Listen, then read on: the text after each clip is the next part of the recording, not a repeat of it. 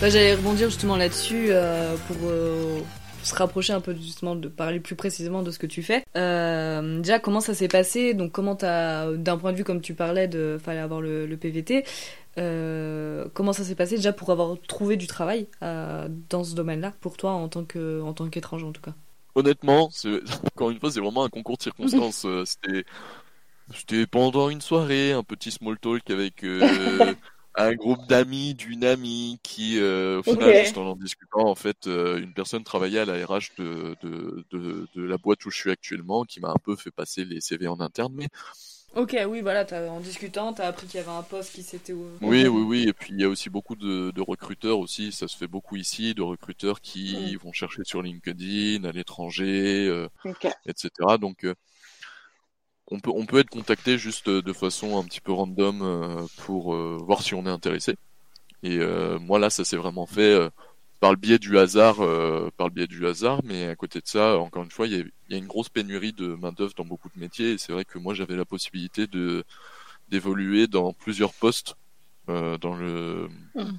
dans la boîte où je suis actuellement. Donc c'est vrai que j'étais dans une une première partie de mon expérience ici, ça a été en tant que en tant que technicien en toxicologie, donc euh, qui travaillait directement en études avec les animaux.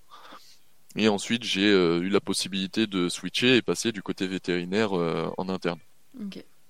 C'est toi qui as choisi euh, de vouloir switcher? Ouais, ouais. Ouais. Et quel- comment, enfin, pourquoi et quelles sont les différences entre les deux postes? Différence entre les deux postes, c'est vrai que Ouais. on, on dit qu'il y a un côté production. Donc la, la production, c'est vraiment le travail en étude euh, en lui-même, donc avec le, le, le produit qui nous est demandé.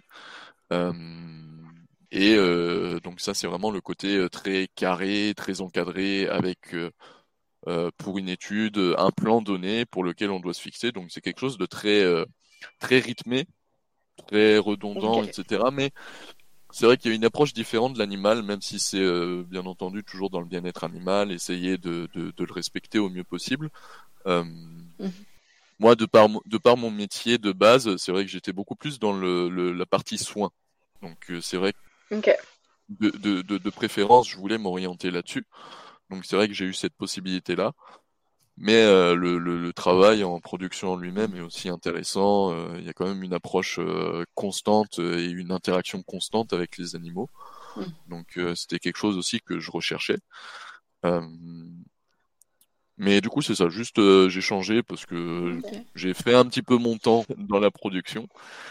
Et euh, Ouais. c'est vrai que juste à titre personnel, c'était vraiment un choix euh, de revenir un petit peu aux sources. Euh, D'être plus axé sur le soin. Et euh, du coup, de manière, enfin, quelles sont tes missions et c'est un peu, c'est quoi l'objectif d'un technicien vétérinaire? Euh, c'est de s'assurer très clairement du, du bien-être animal. Donc, euh, faut savoir que dans le milieu du laboratoire euh, de, de l'expérimentation animale, on est euh, très encadré. Donc, que ce soit par des labels, que ce soit par des procédures, que ce soit par un cahier des charges qui soit très lourd. Euh, globalement, il y a deux choses à retenir principalement. C'est que on, on pratique et on est toujours soumis en fait au, au principe du JLP. Donc JLP, euh, Good Laboratories Procedures. Donc c'est un cahier des charges qui euh, c'est c'est c'est c'est vraiment un- quelque chose qui est très euh, très axé, très ciblé, très euh, encadré, qui qui implique qu'en fait euh, toute action qui est faite par une personne dans l'entreprise doit être euh, validée et la personne doit être formée pour pratiquer ces choses-là. Donc en fait, on ne fait pas ce que l'on veut. C'est quelque chose qui est très euh, qui est très cadré, qui nécessite de la formation malgré son passé, malgré euh, malgré toute l'expérience qu'on peut avoir. Il faut euh, il faut être sûr qu'on puisse effectuer selon, selon le cahier des charges ces actes, ces procédures, ces choses-là. Donc euh, c'est vraiment quelque chose qui euh, est axé sur le, le- la rigueur, qui est axé aussi sur le bien-être animal, extrêmement important le bien-être animal euh, dans ce dans ce genre de dans Mm. ce genre de travail pour lequel on, on est euh, pour lequel on est challengé, pour lequel on est euh, très très euh, regardant déjà d'une part en interne, mais on est aussi très regardé par rapport à différents labels, par rapport à différentes accréditations qu'on peut avoir, et mhm. qui est très, qui est très, qui, qui, est vraiment très encadré encore une fois. Et il y a aussi une autre règle qui est importante, c'est peut-être que tu en as parlé dans deux dans de précédents podcasts, c'est vraiment la règle des 3 R. Je, je, crois que la règle des 3 R, c'est quelque chose comme remplace, euh, réduire, remplacer et euh, quelque chose comme raffiner, je crois. Oui, c'est ça, c'est ça. il y a même un quatrième, euh, un quatrième R qui, qui apparaît de plus en plus et que je trouve ça très bien. C'est replacer quelque chose comme ça dans le fait de parler ah. de, de replacer les animaux dans des associations ou autres après être passé au laboratoire.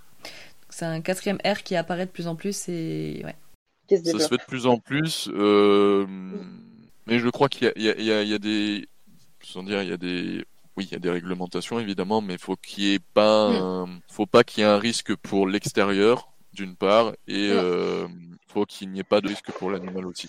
Non, effectivement, tous les animaux ne seront pas placés, il y a euh, parce qu'ils ne peuvent pas forcément, donc effectivement, il y a des règles à suivre, mais pour certains qui peuvent, euh, ça se développe de plus en plus car en fait certains animaux pourraient être replacés sans problème et, euh, et jusqu'à maintenant euh, ça se faisait pas trop et c'est vrai que ça apparaît donc c'est vrai que c'est toujours intéressant. Mais ça on en parle beaucoup plus. Si ça intéresse certaines personnes on en parle beaucoup plus que c'est pas forcément le sujet du jour donc on va peut-être pas appuyer dessus. Mais dans la saison 1 et de l'épisode 6 j'ai également fait l'interview d'un technicien animalier en France. Et donc là on avait vachement développé aussi les règles des 3 R et notamment le ce quatrième R, et on avait parlé aussi de l'association. Il me semble que c'est une association, le Graal, dans laquelle j'avais mis le lien en description, donc pour ceux que ça intéresse. Et euh, j'avais aussi parlé, euh, j'avais aussi témoigné une directrice d'études qui euh, travaille aussi dans ce domaine. Et donc là, c'est un point de vue un peu différent, un peu extérieur et, et qui peut être aussi intéressant. Voilà, donc si jamais certains nous intéressent, il y a l'épisode 4 et l'épisode 6 de la saison 1 lesquels ils peuvent aller écouter. effectivement. Mais effectivement, donc ouais, je me demandais, est-ce qu'au Canada, est-ce que les règles de 3 R sont aussi centrales par... Oui, oui. qu'en France bien sûr. C'est, c'est c'est quelque chose pour laquelle on est encore une fois très surveillé et euh, on a on a un comité qui s'appelle le, comité pour la protection des animaux donc qui régit ça. Euh, c'est le Conseil canadien de protection des animaux euh, pour lequel on peut avoir pour lequel on peut avoir des, des contrôles etc mais qui accrédite justement et qui surveille à la bonne utilisation entre guillemets des animaux en laboratoire donc ça mhm. passe déjà par l'interaction en, en, lui-même, mais aussi sur euh, le cadre déjà euh, de base où on va déjà voir si c'est s'il y a une possibilité de faire une alternative pour les animaux, c'est-à-dire que si euh, le principe du, du principe du remplacer, c'est donc voir s'il n'y a pas une alternative à l'expérimentation animale dans un premier temps. si ce n'est pas possible, il y a vraiment le, le, deuxième qui doit être du coup euh, remplacé, je crois. Euh, euh, non, réduction. donc c'est vraiment limiter au maximum mm. le nombre d'animaux pour une étude, vraiment trouver un petit peu l'essentiel, mais qui se fait du coup en accord avec le, communité, le, comité de, de protection des animaux, mais aussi avec le directeur d'études et avec le sponsor qui va demander l'étude. Donc ça, c'est quelque chose qui mm. se travaille beaucoup en amont. Et euh, une fois que, euh, que, que l'accord est passé entre les, entre les deux parties, on arrive à ce moment-là euh, au raffinement qui va être euh, vraiment sur le côté euh, interaction humaine, enrichissement, mhm.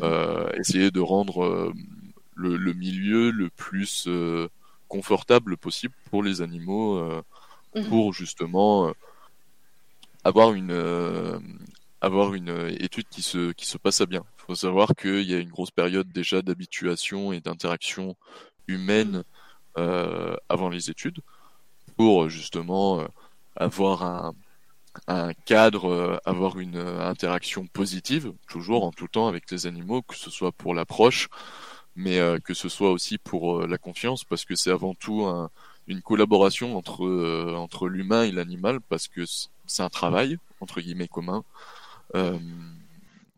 Qui nécessite en fait une confiance dans les deux parties. C'est-à-dire qu'il faut déjà avoir euh, confiance en soi et avoir une très bonne approche des animaux pour que les animaux aient une très bonne approche avec les humains et que, euh, que, que voilà, le travail se fasse vraiment dans les meilleures conditions.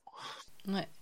Ouais, c'est à peu près le... bah, c'est ce qu'on avait redit aussi justement dans l'épisode. Donc c'est vrai que c'est les règles, j'ai l'impression que c'est à peu près similaire. Alors bien sûr, là on parle de tout ça dans des personnes qui aiment les animaux et qui respectent euh, les règles. Euh, je rebondis surtout parce que je pense qu'il y en a beaucoup qui écoutent euh, qui sont contre l'expérimentation animale, ce que je comprends tout à fait à juste titre. Et effectivement, il peut y avoir des dérives et on n'est pas du tout là pour dire oui, c'est super bien, tout se passe super bien tout le temps. Et effectivement voilà, on parle quand toutes les règles sont respectées. C'est un milieu qui est particulier et vraiment. C'est un, un, petit peu opaque, donc c'est vrai que quand on arrive dans ce milieu-là, on ne sait pas forcément à quoi s'attendre. Donc c'est vrai que des fois ça peut surprendre, et il y en a qui se rendent compte qu'ils ne sont pas du tout faits pour ça. Et il y en a d'autres qui ont une autre approche et pour qui euh, justement le bien-être animal passe avant tout par le travail euh, de soi-même pour travailler avec eux et euh, globalement sur vraiment 99% euh, de, de, mes collègues, c'est avant tout une passion et c'est avant tout euh, trouver une, un chemin pour que les choses se fassent bien et euh, pour justement euh, avoir une approche très empathique et se dire que j'ai envie que ce soit moi qui le fasse parce que je sais que je vais apporter le bien-être aux animaux. Dans le sens où je vais apporter une très bonne eh ben, interaction et une très bonne approche. Donc euh, c'est c'est beaucoup dans ce dans ce bord-là, dans, dans ce genre de dans ce genre de travail qui où on a envie d'aider déjà d'une part la recherche, mais aussi d'une part les conditions de vie animalières. Parce que encore une fois, ce qu'on appelle l'animal welfare, donc le bien-être animal, qui euh, est une part omniprésente, déjà d'une part obligatoire, mais qui est une part aussi très euh, naturelle je pense, pour tous les employés qui travaillent dans ce milieu. Bah ouais, non mais je pense que sais, ça rejoint un peu ce que euh, on avait dit avec la directrice d'études, qui euh, elle justement, donc par exemple, est végétarienne euh, et aime énormément les animaux. Et souvent, elle, elle, racontait comme quoi elle se posait la question de est-ce que vraiment j'aime faire ça, pourquoi je fais ça, et elle disait justement moi j'aime les animaux, donc je fais ce métier-là pour essayer d'améliorer au maximum le, le bien-être animal dans, dans ce dans ce milieu-là et parce que moi j'aime les animaux donc je sais que je ferai ce qu'il faudra pour le bien-être animal. Contrairement à par exemple des personnes qui euh, qui qui s'y intéressent pas forcément et qui feront pas forcément qui euh, sont leur maximum pour le bien-être animal. Donc effectivement parfois quand on aime les animaux on se dit est-ce que vraiment on veut euh, travailler là-dedans? Et des fois on se dit bah oui je veux travailler là-dedans parce que je sais que moi je ferai ce qu'il faudra pour euh, respecter au mieux l'animal et, et, faire ce qu'il faudra. Oui voilà c'est c'est vraiment l'idée c'est vraiment l'idée globale qui rythme beaucoup qui, qui, rythme beaucoup en fait le, le, quotidien. C'est vraiment ce, ce point-là qui est commun à tout le monde et euh, qui est surtout commun au, au, au, milieu qui est essentiel, vraiment. Ouais. Ah, moi, je suis, de toute façon, je suis convaincue que je manque. il faut des gens qui aiment les animaux pour faire ce métier. Déjà, je comprends pas ceux qui n'y s'y intéressent pas euh, et qui le feraient, mais effectivement, il faut des gens qui aiment ces animaux pour justement qui respectent au maximum et éviter les dérives qui pourrait y avoir et qui, euh, je pense qu'il y a. Enfin, je, dénonce rien du tout, j'en sais rien, mais bon, il y a toujours des dérives un peu partout et et on n'est pas à l'abri de rien du tout. Et, euh, oui, oui, effectivement. Donc, faut. c'est vrai que c'est très c'est très mm. sporadique hein, ce genre de cas-là, mais oui, mm, mm. mais c'est que souvent ça fait la une, c'est que je parle de ça, c'est que c'est souvent c'est ça qui est mis en avant, parce que bien sûr il y a des dérives, souvent c'est ce qui est mis en avant et souvent on se dit ah bah ouais c'est euh, on va dire comme ça partout, alors que non effectivement la plupart aiment les animaux. Enfin, en tout cas, on fait ce qu'il faut. On essaye de faire au maximum pour que. Euh, et euh, je trouve ça toujours intéressant de mettre en lumière ces gens-là, des vous qui aimez, ouais, qui agissez pour le bien-être plutôt que des personnes qui ont qui font de la merde et qui clairement, hein, voilà, je le clairement ils font de la merde et puis euh, ils dénaturent clairement le métier parce que c'est vraiment un milieu très tabou et c'est un milieu très tabou. Et effectivement on a tendance à se fixer sur le moins et il faut pas se mentir, il y a aussi beaucoup de, personnes ou autres euh, extérieures qui entre guillemets attendent un faux pas pour justement euh, venir blâmer l'expérimentation animale. Il faut se dire que c'est quelque chose d'essentiel pour la recherche scientifique. Déjà d'une part, oui, non, mais c'est vrai que malheureusement, on peut pas l'éviter. Mais je pense que tout, beaucoup de scientifiques aimeraient. On aimerait tous l'éviter, faire euh, autrement. Moi, je travaille la première avec des modèles où on essaye de réduire justement euh, des, alternatives, comme tu disais, pour essayer d'éviter de, de, ne plus travailler avec des animaux. Donc, euh, moi, j'ai essayé au maximum aussi de travailler là-dessus. Et, et donc, on, on, essaye. Mais bon, actuellement, effectivement, on ne peut pas encore s'en passer. Et, et c'est bien dommage. Hein. Moi, je suis la première à, à vouloir m'en passer ou au contraire, comme des fois je vois certains, certaines dérives, je suis la première à être révoltée parce que je sais que de manière générale c'est pas comme ça. Je sais que bah, que moi j'aime les animaux, donc j'ai pas envie de voir des animaux souffrir en fait tout simplement. Et, et effectivement, donc moi je sais que je ferai au maximum, j'essaie de faire au maximum pour qu'ils soient au mieux. Euh, et, mais en même temps, moi je me dis pour qu'il soit au mieux, c'est de pouvoir éviter d'en faire. Donc pour éviter d'en faire, c'est de trouver des alternatives. Oui, bien sûr. Il y a déjà des évolutions où c'est vrai que maintenant on a plus recours aux animaux pour le recherche, pour la recherche spécialement ou vraiment de beaucoup de moins en moins, par exemple pour euh, l'utilisation d'animaux pour les tests euh, cosmétiques par exemple. Ça se fait beaucoup moins, c'est beaucoup plus réglementé, c'est beaucoup de plus en plus interdit, donc ça c'est c'est en très bonne voie euh, d'évolution aussi. Ça c'est une bonne chose par exemple. Mais euh, c'est vrai que faut se dire que euh, que dans tous les cas il faut pouvoir tester les produits de façon saine avant de pouvoir les tester sur les humains. Alors encore une fois, c'est un autre débat. Mais il faut se rendre compte que plusieurs, plusieurs espèces du coup partagent de, de l'ADN mm. commun du coup avec les humains, qui ont une approche euh, morphologique ou qui ont des, des approches, euh, on va dire, euh, de, du système, du système, enfin du corps qui, qui, qui ressemble point par point sur certains critères aux humains. Et du coup c'est pour ça qu'on les utilise aussi pour justement arriver à une finalité de d'expérimentation sur les humains et de phase d'études sur les humains qui soit le plus euh, sécuritaire possible. Pour ensuite, évidemment, arriver à la finalité, c'est le développement d'un médicament. Faut pas le, faut pas l'oublier non plus. Euh, euh, votre paracétamol a été testé auparavant sur des animaux, par exemple. Donc, euh, c'est un exemple tout bête, mais c'est un exemple tout bête, mais c'est quelque chose qui va apporter un confort de vie aussi humainement parlant et. Euh... Bah même pas que, même euh, toi qui as travaillé avec des vétérinaires, ça aide aussi les vétérinaires. Enfin, on, on... parce que là je rebondis parce qu'on parle souvent de ça aide les humains, mais en fait ce qu'on trouve dans la recherche, ça aide aussi. Euh... Oui, euh, les vétérinaires, quoi. Ça, ouais, ça fait avancer toutes les médecines, donc. Euh, mm. C'est exactement ça. Enfin, je veux dire, le, le domaine, domaine médical et le domaine ouais. domaine euh, du, du, du, du bien-être de toute espèce, parce que bon, bien-être animal, mais on reste des animaux avant tout, donc euh, du bien-être de l'être vivant et pour euh, pour euh, pour, voilà. Donc effectivement, oui, on mm. pense souvent à la médecine humaine parce que c'est le premier champ d'action, puis c'est vraiment pour ça qu'on fait essentiellement le, c'est c'est vraiment pour ça, pour la médecine humaine que que que, que toutes ces études là sont faites. Euh, mais euh, mais c'est ça, genre faut faut vraiment pas oublier que derrière il y a des médicaments qui sont produits pour justement améliorer le quotidien de de, de beaucoup de gens. Euh, que ce soit pour euh, des maladies bénignes ou pour des maladies euh, infantiles, orphelines, euh, qui, qui, qui, qui sauvent peut-être pas un énorme nombre de gens, mais qui vont apporter un confort pour, pour, pour des gens qui ont des conditions ou qui ont des maladies qui sont parfois terribles.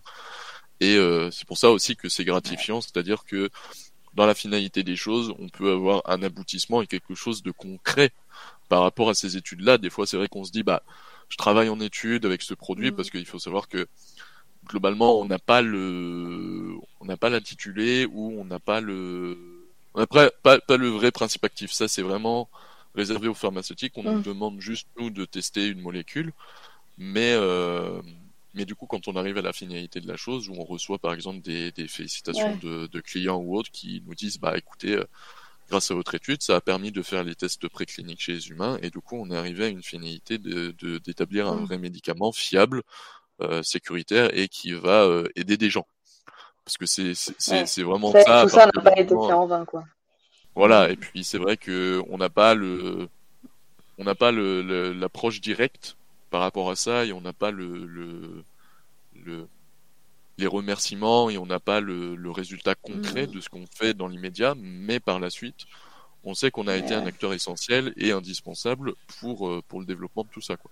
Ok. Et je rebondis un peu sur ce que tu disais. C'est vrai que je ne l'ai pas encore demandé, mais qu'est-ce que tu fais du coup au quotidien? Oui. De manière un peu plus précise. C'est vrai qu'on partait sur, euh, sur cette question-là.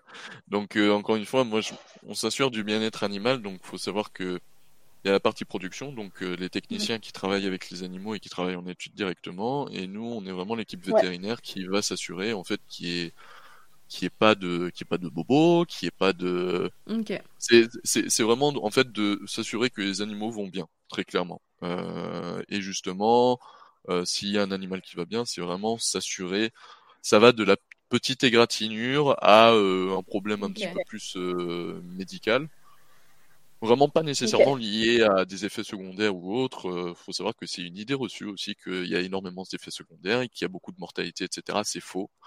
c'est quelque chose qui est quand même assez soutenu. Il faut savoir aussi qu'on a des critères aussi de, bien-être animal et on est très attentif à ça pour justement ne pas laisser souffrir un animal. Donc on est mmh dans une dans une dans une éthique et dans une optique de justement être très attentif euh, sur, euh, sur le bon déroulement, sur la vie euh, globale de l'animal, pour justement déjà apporter un soin de qualité qui, qui soit en accord aussi avec les directeurs d'études. On ne peut pas utiliser n'importe quel, n'importe quel médicament ou n'importe quel recours. Il faut que ce soit validé en amont. On a toute une équipe de vétérinaires qui, qui sur place, qui est joignable 24 heures sur 24. Et il faut savoir aussi qu'on a une équipe de, de comportementalistes qui font attention justement au fait euh, que euh, les animaux se sentent déjà bien, qu'ils aient assez d'enrichissement, qu'ils aient assez d'interaction. Euh, je veux dire. Alors, qu'est-ce que, est-ce que tu peux préciser, s'il te plaît, ce que c'est l'enrichissement? Ça soit plus clair pour tout le monde L'enrichissement, ça va être de l'enrichissement positif par rapport, ça va être euh, par exemple des tweets, donc des, mmh. euh, par exemple juste de, du renforcement positif euh, avec des, des, petits gâteaux, des, des, fruits ou des légumes pour, pour les animaux comme les lapins ou pour les singes. Nous, on travaille beaucoup avec les singes, donc il y a une très grosse interaction déjà humaine par rapport à ça. ça va être de l'approche, ça va être mmh. de la de l'interaction vraiment directe avec les animaux, c'est-à-dire les manipuler, mais sans forcément euh, sans forcément être en étude et avoir l'utilisation de d'un produit. C'est vraiment de l'approche vraiment du. Faut savoir que le, le, le travail en tant que tel de d'utilisation d'un d'une molécule et vraiment le travail d'étude en lui-même, c'est une partie infime de la vie de l'animal, c'est-à-dire que tous les à côté, il y a une énorme part d'interaction humaine euh, avec ça.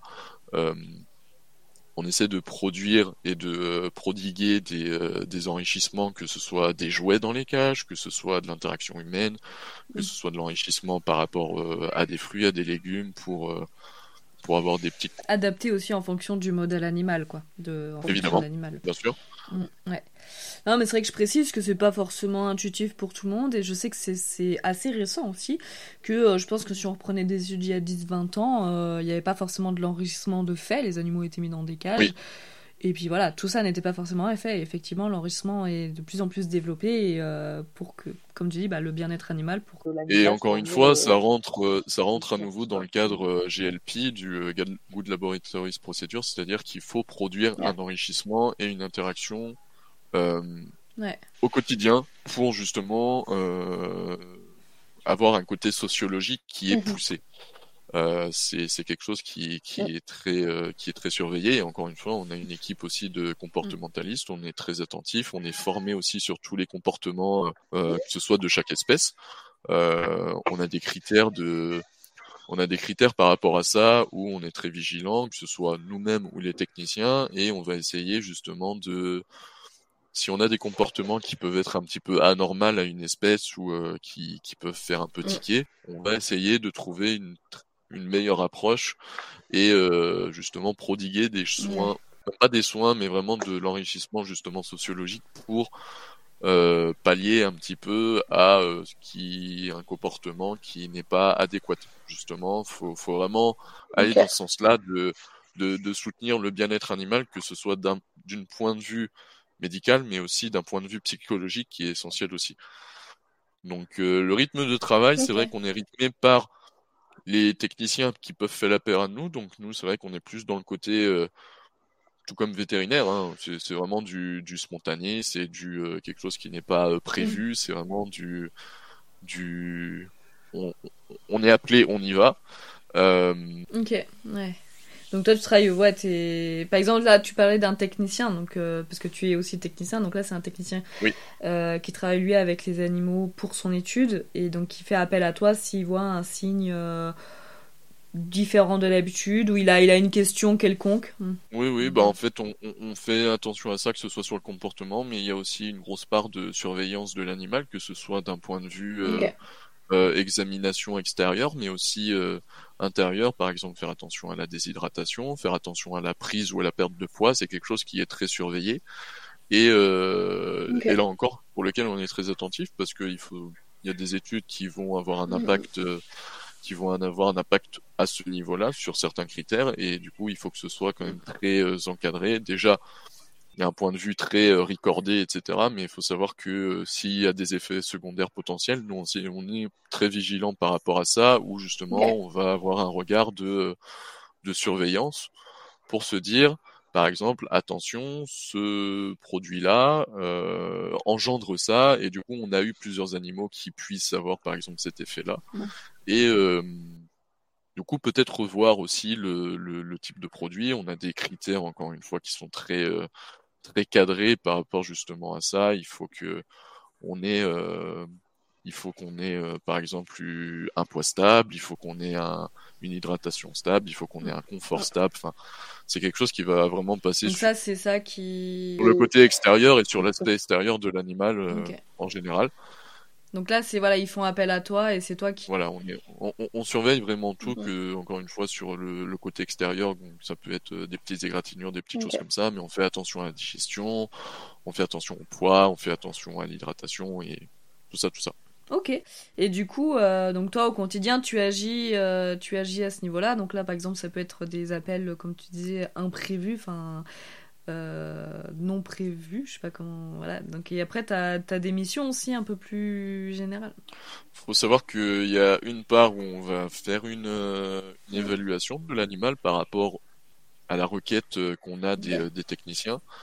Et suite à ça, on met en place ou non un traitement euh, que nous on va respecter encore une fois dans les dans, dans, un cadre euh, dans un cadre vraiment prévu euh, prévu par rapport à ça.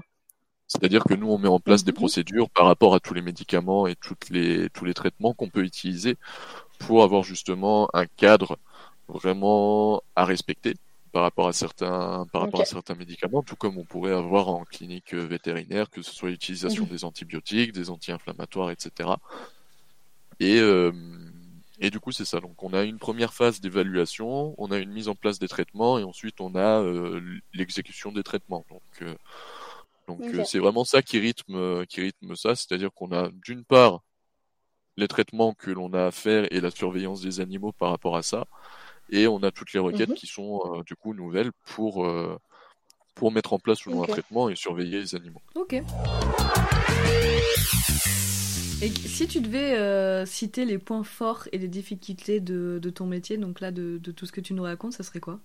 Euh, Les points forts, c'est vraiment la diversité et la spontanéité, c'est-à-dire que on n'est vraiment pas dans le cadre vétérinaire classique où on va avoir, euh, on va avoir des animaux lambda, des animaux domestiques, etc. Mhm. L'avantage, c'est qu'on travaille avec beaucoup d'espèces que, ça passe par les, pas les chiens, que ça passe par également les rats ou les souris ou les rongeurs, mais également par, euh, pour, euh, par les primates. On travaille beaucoup avec les singes, nous, dans notre entreprise. Euh, et c'est quelque chose qui, qui est très enrichissant parce que c'est une espèce déjà peu connue sur le milieu mmh. classique, parce que bon, les animaux de compagnie, voilà. C'est clairement pas un animal de compagnie, mais euh, justement il y a, y a, une part d'approche et il y a une part de, de, découverte que je trouve très enrichissante, mais aussi une une une diversité et une interaction vraiment propre à chaque animal qui fait que on est d'une polyvalence qui, euh, mm-hmm. qui qui se met en place et pour laquelle on est obligé de on est obligé d'avoir. Donc moi c'est vrai qu'à titre personnel j'ai appris aussi beaucoup. Euh, que ce soit par rapport aux rongeurs, qui ne sont pas des animaux non plus classiques, enfin, qu'on appelle euh, communément les, euh, les NAC, hein, les nouveaux animaux de compagnie. Donc ça se développe un petit peu, mais on n'en a pas à faire vraiment quotidiennement en termes de clinique vétérinaire classique. Donc c'est ça que je trouve quand même très positif. Après sur les moins, c'est vrai que c'est très difficile à dire. Euh, je, je, je saurais pas vraiment quoi dire à ce niveau-là, parce qu'au final, euh, les points négatifs, on retrouve les points négatifs qu'on pourrait trouver dans des cliniques vétérinaires classiques où, euh, bah, effectivement, il y a des jours avec, il y a des jours sans, il y a des jours normaux, et puis il y a des jours un petit peu plus tristes, entre guillemets. Euh, sur, sur, toutes les évolutions classiques, je veux dire, euh, euh c'est ça, genre, globalement, toutes les journées se passent bien. Les journées peuvent être un peu chargées parce que bah il y a des semaines où les animaux vont bien et il y a rien à signaler, et puis il y a d'autres semaines où il y a beaucoup plus de petits bobos à aller voir, à mettre en place, etc. Donc c'est vrai que d'une semaine à l'autre, on a une charge de travail qui varie vraiment. Donc on, on travaille vraiment sur du sur de encore une fois de l'imprévu quotidien. Mais, euh... non, mais ça, te, ça, te, sort de la routine aussi. Hein. Oui, bah, clairement. Encore une fois, il n'y a pas de routine. il, y a une certaine, il y a une certaine routine dans, dans les traitements euh, que l'on met en place et qui du coup sont sur une durée euh, sur une sur une durée que l'on définit, mais mais euh, c'est vrai que sur tous les mm-hmm. appels, etc., qu'on peut avoir, ça, ça varie d'une semaine à l'autre. Et, euh, et encore une fois, on apprend beaucoup parce qu'il y a parfois des, il y a des typologies, il y a de la médecine, il y a des approches différentes. Et encore une fois, il y a beaucoup de, il y a beaucoup d'interactions, que ce soit avec les vétérinaires, mais aussi avec d'autres techniciens vétérinaires qui ont d'autres cultures, qui ont d'autres approches, qui ont leur expérience. Et nous, c'est vrai qu'on est une équipe qui est très multiculturelle, donc c'est ça aussi qui est très intéressant. Mais, euh... mais globalement, c'est à peu près ça. Avant de poursuivre là l'interview, parce qu'on va bientôt arriver à la fin, est-ce que toi tu aurais des questions ou est-ce que tu aurais des choses à ajouter? Euh, bah Moi c'est vrai que je travaille dans, dans mon milieu du coup qui est très vivant, mais toi par exemple tu travailles avec quel type d'animaux, enfin quelles sont tes conditions un petit peu euh, dans dans ton milieu, toi, de, de, laboratoire Oui, c'est vrai que euh, c'est vrai que j'en parle un petit peu sur Instagram, mais euh, c'est vrai que de base, euh, j'en avais jamais trop parlé. moi, actuellement, je fais mon postdoc sur des embryons de poulet. Donc c'est vrai que du coup, c'est vachement différent et c'est très différent parce que je travaille sur des embryons très très jeunes, hein, bien sûr. C'est pas des, des, embryons très poussés. Et avant, pendant mon projet de thèse, j'ai travaillé sur des reins de porc. Et donc moi, en fait, les reins, j'allais les récupérer à l'abattoir. Et c'est pour ça que je trouve ça intéressant. Et c'est vrai que du coup, j'en ai encore pas trop parlé, mais euh, c'est aussi une des alternatives dont tu parlais. Euh, pour essayer de réduire l'expérimentation animale. Moi, c'est ce que je trouve intéressant dans mon projet, c'est que c'était une des alternatives, plutôt que d'utiliser des porcs euh, vivants, entiers, juste pour l'expérimentation animale. J'allais dans les abattoirs et, et donc c'était un partenariat. Alors là, c'était aux Pays-Bas, en sachant qu'en France, je passe un message, parce qu'en France, ça ne se fait pas encore, et je sais que certains laboratoires essayent de travailler avec les, abattoirs, mais c'est compliqué, l'administration est compliquée, et euh, alors que ça pourrait être super intéressant. Et donc moi, aux Pays-Bas, euh, justement, c'était un partenariat avec le laboratoire. On allait dans euh, à l'abattoir et on récupérait les reins donc non utilisés des, des porcs qui étaient tués pour l'alimentation.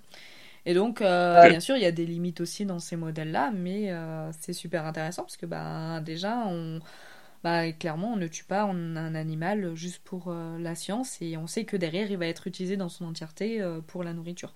Alors, moi, bon, voilà, bien moi, sans, alors il faut savoir que moi, par exemple, euh, je mange pas énormément de viande, euh, de moins en moins de porc, surtout depuis mon passage à l'abattoir.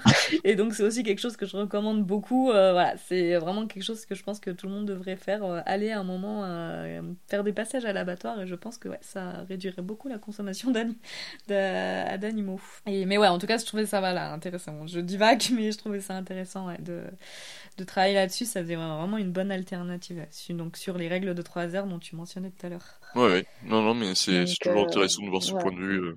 Ouais, ouais, non, mais c'est vrai que voilà, ça rebondit un peu sur. Euh, mais bon, là, actuellement, je suis sur des embrouillés de poulet, donc sur des œufs, donc totalement différent, donc ça change aussi. J'ai quelques petites questions, donc là je te propose de passer au jeu en oui-non, donc avec les buzzers. Tiens, je te les montre. Allez alors ma première question euh, concerne surtout donc les personnes, donc ton équipe. C'est vrai qu'on n'en a pas trop parlé. J'ai gardé un peu ces questions aussi pour euh, pour maintenant. Euh, alors là, les techniciens disaient qu'ils faisaient appel à toi, mais toi, en tant que technicien vétérinaire, est-ce que tu travailles avec des vétérinaires directement?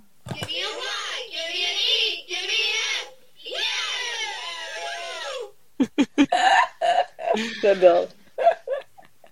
Donc, donc oui, oui, on est, on est en collaboration euh, tout le temps avec les vétérinaires. Euh, déjà, nous, on a, on a notre point de vue, on a notre approche, mais c'est vrai que généralement, sur des cas lambda, très basiques, euh, sur des petits bobos, sur des petites plaies qui peuvent y avoir au quotidien, là, on est, sans dire autonome, mais on n'a pas besoin de, leur approbation, mais sur certains cas où, oui, effectivement, on est supervisé, eux, ils sont très attentifs aussi, et sans dire qu'ils sont là en dernier recours, mais ils sont toujours là pour nous épauler et pour nous, nous guider dans la bonne voie en tout cas.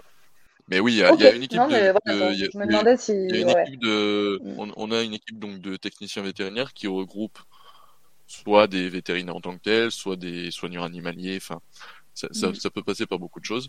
Euh, en lien avec le milieu vétérinaire bien sûr, mais il y a aussi des cliniques, des euh, vétérinaires euh, cliniciens qui en tant que tels sont vraiment vétérinaires, donc diplômés du Canada, parce qu'effectivement pour euh, tout comme beaucoup de pays, du coup, faut être inscrit à l'ordre national vétérinaire, donc faut aussi passer des concours, etc. Donc, euh, même en tant que tel, il faudrait que nous, les techniciens vétérinaires qui sont vétérinaires dans leur pays, euh, faudrait qu'ils passent leur concours pour pouvoir exercer en tant que vétérinaire en tant que tel. Mais voilà, sur le, mmh.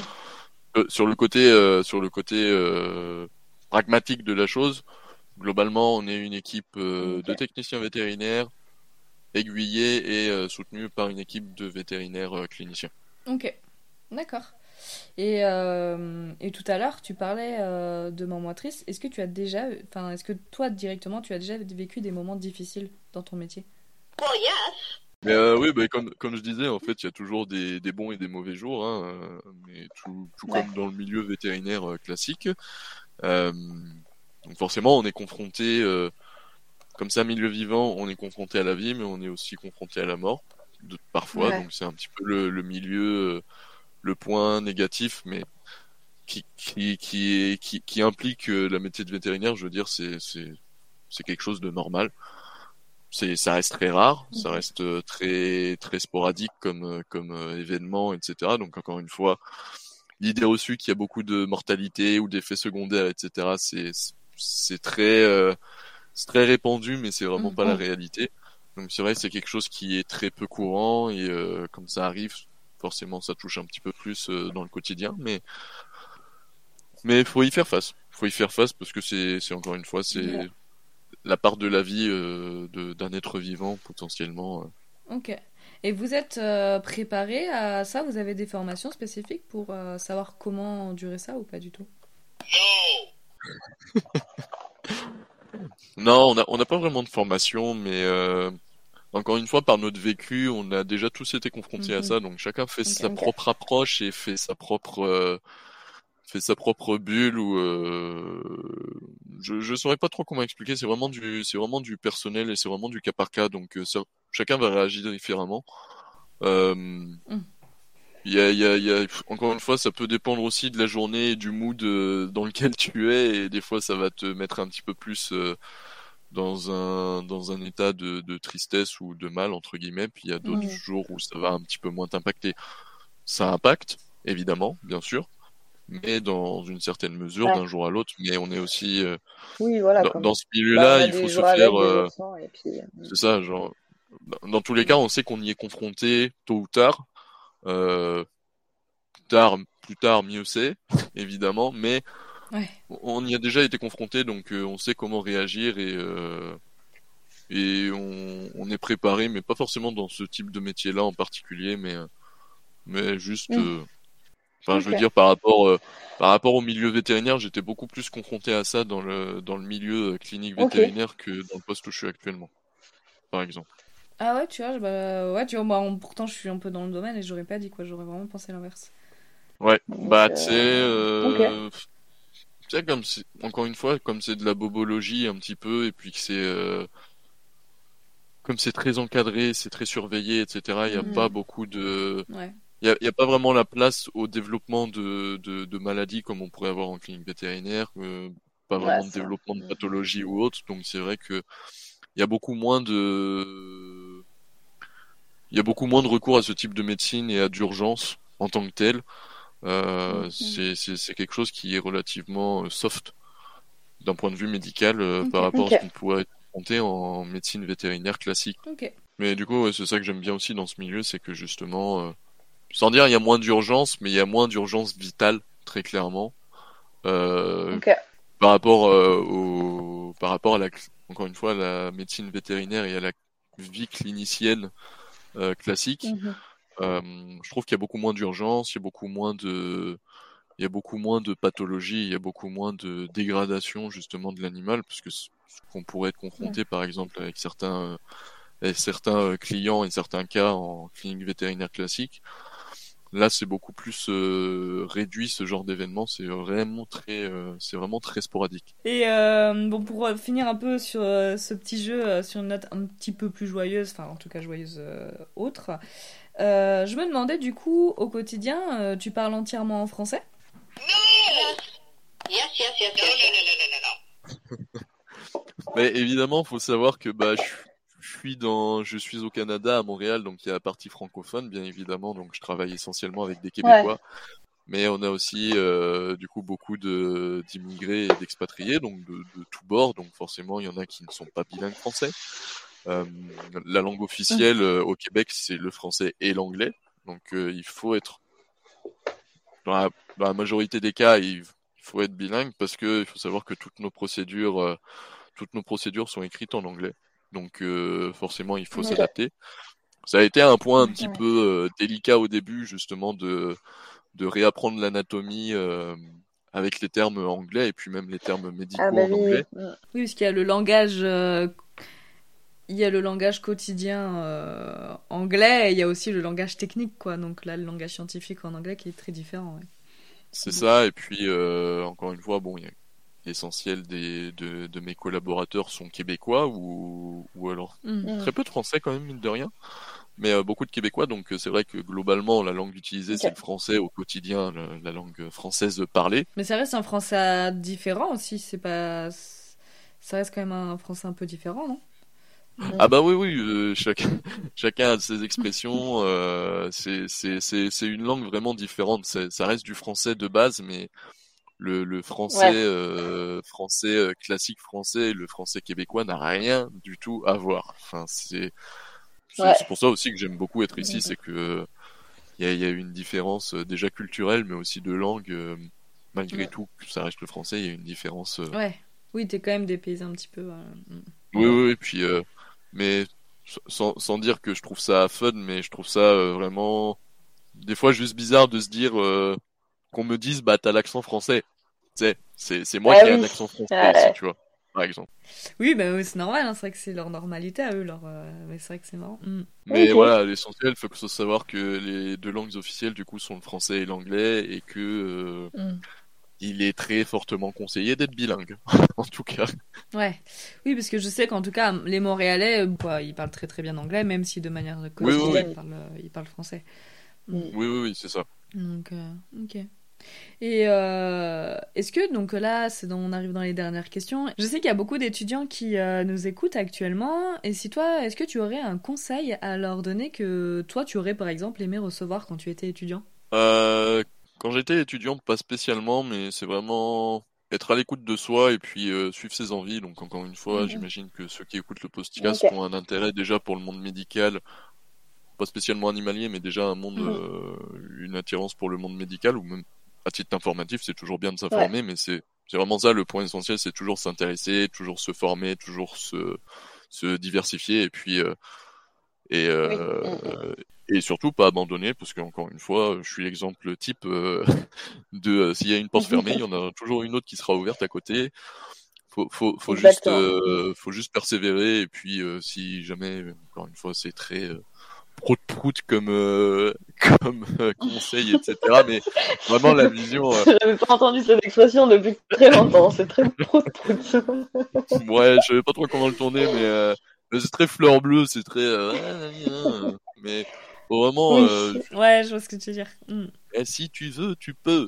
C'est l'idée mais mais c'est vraiment l'idée générale que non, mais je pense plus, comme tu dis, bah, quand il y a une porte fermée, puisque je sais que si tu veux, tu peux, c'est toujours, bah, la porte sera toujours ouverte. Alors là, comme tu dis, s'il y a une porte fermée, il y aura toujours une porte ouverte annexe qui, au final, euh, ne t'emmènera pas exactement là où tu voulais, mais qui te rapprochera et qui, au final, te fera découvrir que euh, euh, c'est tout aussi bien, quoi. C'est ça, genre, on peut se faire un idéal, etc. C'est toujours bien d'atteindre ses objectifs et ses idéaux, mais on, occulte, on occulte, pardon, un petit peu, des fois les à côté. Et au mm. final, euh, il y a toujours une porte de sortie qui rejoindra en fait son idéal et son idéal peut se modifier avec le temps et et, euh, et trouver un épanouissement sur quelque chose qu'on n'aurait pas soupçonné en fait. Mais, mm. vrai. globalement, c'est ça. C'est exactement exactement ça. Ouais. Eh bien, écoute, euh, on va finir sur ces paroles et avant de se quitter, je- la dernière petite question qui est, euh, que je pose un peu à tous les intervenants, est-ce que toi, tu aurais un scientifique euh, à recommander ou une thématique que tu souhaiterais que j'aborde dans les prochains podcasts? Bah, par exemple, le cancer, moi je trouve ça très intéressant justement sur euh, la lutte contre le cancer. Euh, c'est ça, je pense Ouais, que tu eh as ben, peut-être déjà abordé, mais, Non, bah même pas, et justement, on me l'a recommandé, alors peut-être pas l'épisode d'avant, on me l'a recommandé dans la saison 1, je crois. Ouais. Euh, effectivement, j'en ai parlé dans le dernier épisode de la saison 1, où effectivement, on me l'a aussi recommandé, et je travaille là-dessus, et on m'en a parlé aussi sur Instagram. Donc effectivement, c'est une thématique qui a l'air de vachement intéresser, donc euh, j'y travaille, notamment parce que maintenant, je travaille aussi dans le cancer. Bon, en tout cas, je pense qu'on va pouvoir euh, clore cet épisode qui, je pense, va être, qui va être bien long. Euh, mais en tout cas, c'était très intéressant. Je te remercie beaucoup d'avoir participé à cet exercice qui, comme à chaque fois, je le dis, n'est pas facile. Donc, euh, merci beaucoup. J'espère que tu as bien aimé, que ça va, c'était pas trop, euh, pas trop compliqué. Non, non, bah c'est une expérience. Comme tu dis, faut se lancer. Mais euh, peut-être que je n'écouterai pas ma voix parce que je n'aime pas ma voix. Mais euh, ça, c'est autre chose. Mais tout le monde me dit ça, mais c'est vrai que ouais, ouais, c'est dur de, de se réécouter. Mais c'est surtout, je trouvais ça euh, intéressant parce que comme j'ai vu ta page et ce que tu abordais, quand j'ai vu que tu voulais aborder ce thème-là, je me suis proposé parce que je trouve ça déjà intéressant Mm, d'une mm. part et puis essentiel aussi pour déjà l'opinion publique globale de, de s'informer, de ouais. savoir un petit peu plus euh, ce qui se passe sans rentrer trop dans le détail, mais voir aussi euh, comment on travaille dans ces milieux-là, parce que je trouve ça un peu essentiel et, euh, et un petit peu enlever les idées reçues. Euh, donc, euh, donc non, non, c'est un plaisir. Et puis, euh, si, si jamais il y a besoin pour d'autres podcasts ou pour d'autres choses, euh, je reste disponible, bien entendu. Ah, c'est gentil. Merci en tout cas. Puis, euh, Bah, merci bah, à à toi. bientôt, en tout cas, j'espère.